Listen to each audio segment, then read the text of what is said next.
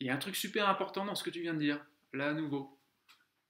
C'est que cette fameuse bulle, vous savez, cette fameuse expansion de champ de conscience, vous connaissez les expansions de champ de conscience? Vous avez déjà entendu parler?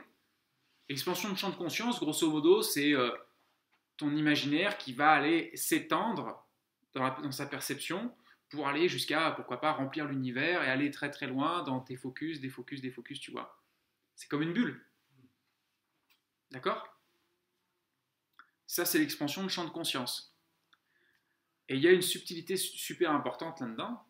C'est dans quoi, sinon toi-même, cette expansion de champ de conscience se produit. Donc,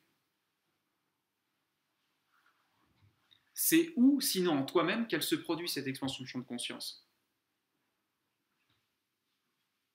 C'est-à-dire que si cette bulle, elle grandit, elle grandit, elle grandit, elle grandit, elle grandit, à un moment donné, elle est obligée d'éclater pour être à la dimension euh, du contenu, du contenant, pardon, du contenant dans lequel elle, s'étend. Je te le fais autrement. Quand tu fermes les yeux, il n'y a pas de limite, il n'y a pas de frontière, il n'y a pas d'espace, c'est infini, c'est insondable, c'est total.